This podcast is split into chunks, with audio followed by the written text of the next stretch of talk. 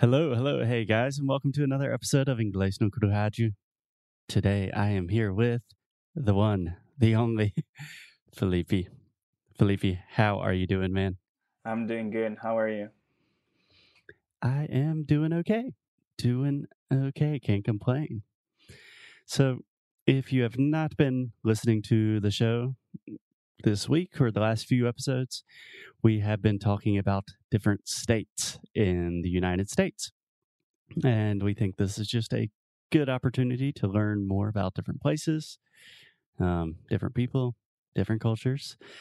And I wanted to have Felipe on the show because you have specific experience for just pretty much just one state in the US, which is the state of Alabama. Yep. I lived in Alabama for a year, so I love it. Yeah, it was a great experience. Okay. So, Felipe, just to be honest, to start, I'm from the South. I consider myself a Southerner, but I don't know too, too much about Alabama. I've been maybe, I've driven through Alabama a lot of times. I've been to Mobile a few times, which is nice. I've been to Tuscaloosa maybe once and Montgomery maybe once, but not in like 10 years. So you're the expert today. So, first, just tell us what were you doing there? Like, how was the experience? Okay, so well, there's this program in Brazil, or the, there was actually. Uh, it was called Ciências Sem Fronteiras, or Science Without Borders, and they would mm-hmm. send, especially engineering students, to they would send them abroad, abroad, either to the United States and Australia at first, if I'm not mistaken, and then at some point they're just sending them everywhere, like Germany, Portugal, everywhere. So, right. and then you, you yeah, you got to choose the country, but sometimes it didn't work. Like my friend, he wanted to go to the United States, but he ended up going to Australia. and but you can choose where exactly because well you know brazilians like they we want to go to new york or california but yeah yeah i don't know any brazilians personally that say alabama that's where i'm going yeah and then when they said alabama i didn't really know like this thing about the south of the united states i just knew alabama from the song and and what song are you referring to sweet home alabama from Lynyrd skynyrd Lynyrd Skynyrd. Yeah, everyone knows that song. Sweet Home Alabama. Yeah, yeah, I'm not gonna, I'm not going to try right now. Okay, so you applied for this program. You didn't really know anything about the South. You just said you wanted to go to the U.S. and they put you in Alabama. Exactly. Cool. Okay, what city? Birmingham. Birmingham, Alabama. I've actually been to Birmingham one time. Yeah, I think it's pretty cool. okay, so tell us about it. Um, first, let me get a sense of how was your English when you first arrived? Well, I could write a little bit. No, I could, yeah, I could definitely write some things. And I could read very well, but I couldn't listen. I remember I took some classes like two or three weeks before that, and I had a English teacher back then, and I couldn't seriously like she was trying to. I don't remember the TV show. I think it was Friends or Sex in the City or something like that, and we are trying to watch it without subtitles, and I was like, I like there's no way I can understand this. But I said I'm going anyways. I don't mind. yeah. How old were you at the time? Mm, I was 21. Okay. Cool. And as you see now, Felipe is what, you're 27, 28? 28, yeah. 28. And you speak excellent English nowadays. So you arrived, you really didn't know too, too much English. Your English wasn't great. And you said you really didn't know anything about the South in general. Yeah, exactly. And yeah, about that, I didn't know that, especially Birmingham. uh, the majority of the population there, they are black, right? So they speak in a different way. They have a different accent, and that was like I already didn't know a lot of English, and that just added up, you know, because they have this really thick accent. Yeah. So I would say two things there. First, in general, in the South, it varies a little bit depending on the state, but the South has its own accent. And I speak like a Southerner, obviously, when I'm teaching. I don't know if my accent changes a little bit. And then also, um, linguistically speaking, we would probably say something like African American vernacular. Um, but yeah, black people in the South tend to speak a little bit differently than white people in the South. So you have a lot of a lot of difficult things to deal with as a 21 year old trying to figure figure out what to do there. So how did your experience start? Were you totally lost or Well, so I was taking English classes for two months, and that really helped. Not because of the classes itself, but because like everything was in English, so they couldn't speak Portuguese. Because here in Brazil, people would speak Portuguese if you don't understand what they're saying, and there it was only English, and that really helped. And I remember this one time I went to Subway, and this guy, the sandwich place? The, the yeah, the sandwich pa- place exactly. Not, the, metro. Not the metro, no. okay. uh, and I went to Subway, and this guy, he had what you just said. He was black, and he was from the south, so it was very hard for me to understand. I remember him saying, "What kind of cheese?" But he said it like, "What kind of cheese?" I couldn't understand, and I was just pointing at some point, like, "I want this, I want that." yeah, I've noticed that's always one of the most difficult things for me. Like in Portuguese, the thing I get most nervous about is like spoleto or restaurants where you can choose and they're asking you a lot of different options. Yeah, that's tough. okay. So you were there for a year. Did you have the opportunity to to learn a lot, to make friends, to travel a little bit?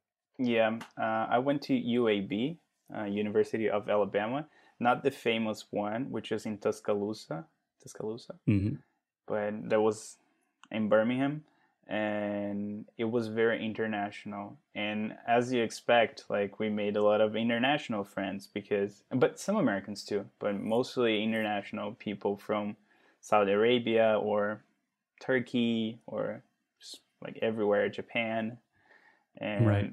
yeah, so that's what happened. And like at some point, I don't remember exactly when, but I really start to actually enjoy and like the accent, you know, because that like in my brain, people there, especially the people who are serving at the restaurants, they're really kind to me, you know, and that kind of like it made it made a connection. So southern accent equals to kind people. This is how I felt. Yeah. Yeah. For those of you who do not know, Southern hospitality is it's like a thing. A lot of Southerners are, you know, despite our many flaws, we are known to be like a very kind and welcoming and will feed you food and be nice to you. Exactly.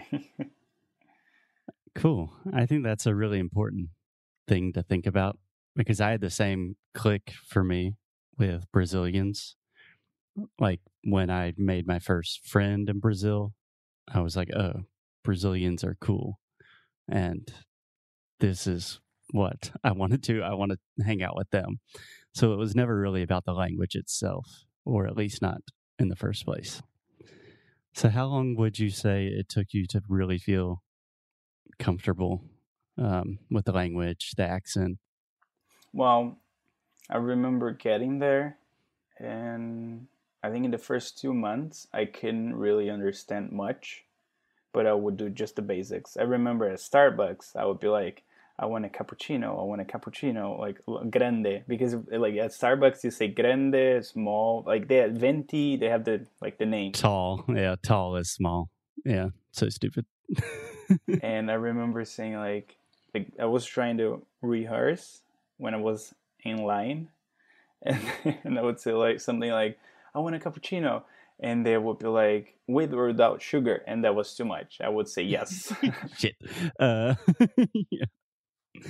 yeah, that's always hard. So I remember Yeah. that in the first two months. But after some time, I remember being very frustrated because, like, I had a lot of Brazilian friends, but I wanted to be able to communicate and I like writing, I like talking. So I didn't want to say I'm good. I wanted to say like, yeah, you know, it's not being that good because of this and that. So I started seeing a counselor. It's kind of like a therapist kind of thing Mhm. and it it was actually where I felt more more comfortable speaking. You know, because like she was paying to talk, she was being paid to talk to me by someone. So that was around the third month, I think, and I would say after six months, I was able to speak, and especially sometimes when I was drinking, that would improve my Yeah. speaking. Yeah, a couple of interesting things there. I think normally about the six month mark, in my experience, and with a lot of our students, that's where really people kind of hit their stride and kind of get into the flow of the language. Um, and drinking, yeah, it helps, but it's always a delicate balance. I feel like if I have like three beers, my Portuguese is awesome, and then like after five beers, my Portuguese is terrible. Cool. So, Felipe, can you tell me a little bit about Birmingham? I've only been once. Don't really remember anything about it. Did you like the city? Oh, well, I did. The public transportation is not that good, but I could do everything like at the university. So they have a really nice rec center where I could work out and just chill, you know, like meet my friends. And everything was kind of close, so we could do pretty much everything. And one of my American friends, she had a car. So we would normally go to a restaurant or to the mall, but not very often. So I think when you go to university, and I think it's the same here in Brazil, like everybody's kind of poor, so we do everything in campus and you look for deals, Yeah. you know, student night and I don't know, something like that Yeah. In this case, you'd say on campus. on campus. Okay. Yeah. Cool. And did you have the opportunity to travel to other places or other cities in Alabama? Mm, I went to, well, I went to Atlanta, but that's not Alabama, it's actually Georgia, right? But Mm-hmm. it was very very close and it had the six flags but i didn't go like we went one day but it was closed because of a storm apparently and i went to huntsville Huntsville, Alabama. yeah twice actually i went there to the space station something Yeah, I can't remember exactly what they have in Huntsville, but something important happened in Huntsville. with- yeah and then i looked it up and apparently the first rocket to put humans on the moon on the moon was built there in huntsville Wow. Wow. You learn something new every day. Cool. Did you go to Montgomery at all? No, I didn't. I didn't. And people were saying like Montgomery is the capital, but Birmingham is as important as Montgomery in terms of like size and economy. Yeah, that's something we've noticed in other episodes too. That a lot of the times in the U.S., the capital city of the state, it sometimes it's just the political capital. It's like where the state house and the courts are, but it's not necessarily the biggest or the most important city. Yeah. And uh, one thing, one thing that happened there too, and I thought that was funny. Like I went to Huntsville twice because one of my friends' family used to live there, and she she's American. She was one of my American friends, but her family, I think they're from the Philippines, and Mhm. like this is when I actually understood that South Southern hospitality, like they they're really really nice to me, but they would call me Hiki because every Latino person would look like Enrique Iglesias. But that was like a joke because they're also from somewhere else, you know. But that was like it made me feel at home. Yeah. Yeah. Um Yeah, I have a lot of things to say about that that I'm probably not going to, but th- that's just a good piece of advice if you're visiting the US and you are Brazilian, people are not going to remember that. They're going just to say that you're from some random country in Latin America. But most of the time it's it's not like malintentioned. Um, people are just trying to be nice and struggling a little bit. Cool. Any other things you want to tell listeners about Alabama? Mm, no, not really. Just visit. I know people told me you're crazy. You're going to Alabama and there's nothing to do there, but I think it was one of the best years of my life. Yeah. Yeah, I think that's a great piece of advice too. If someone says, like, if someone from a country says, no, that place is boring, there's nothing to do, that means as a foreigner, it's probably where you want to go.